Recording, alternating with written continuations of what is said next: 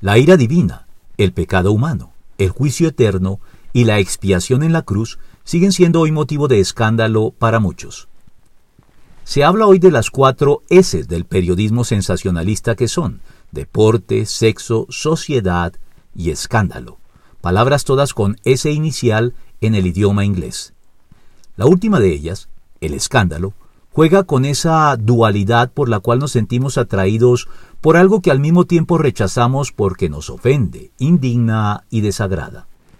Valga decir que en la Biblia la palabra griega escandalizo hace referencia no solo a algo que ofende, como lo hace el mensaje de la cruz, según lo señala el apóstol Pablo.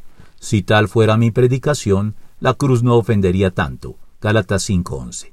Sino más exactamente algo que hace caer o tropezar a alguien, como lo vuelve a indicar el mismo apóstol. Nosotros predicamos a Cristo crucificado. Este mensaje es motivo de tropiezo para los judíos y es locura para los gentiles. Primera de Corintios 1:23.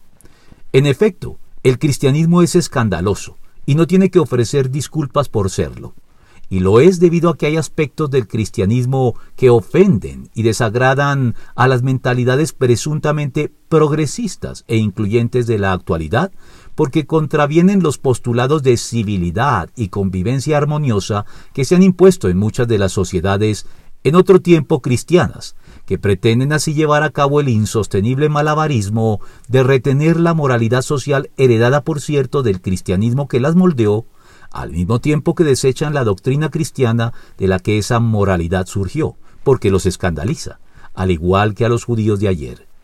Entonces se le acercaron los discípulos y le dijeron, ¿sabes que los fariseos se escandalizaron al oír eso? Mateo 15, 12.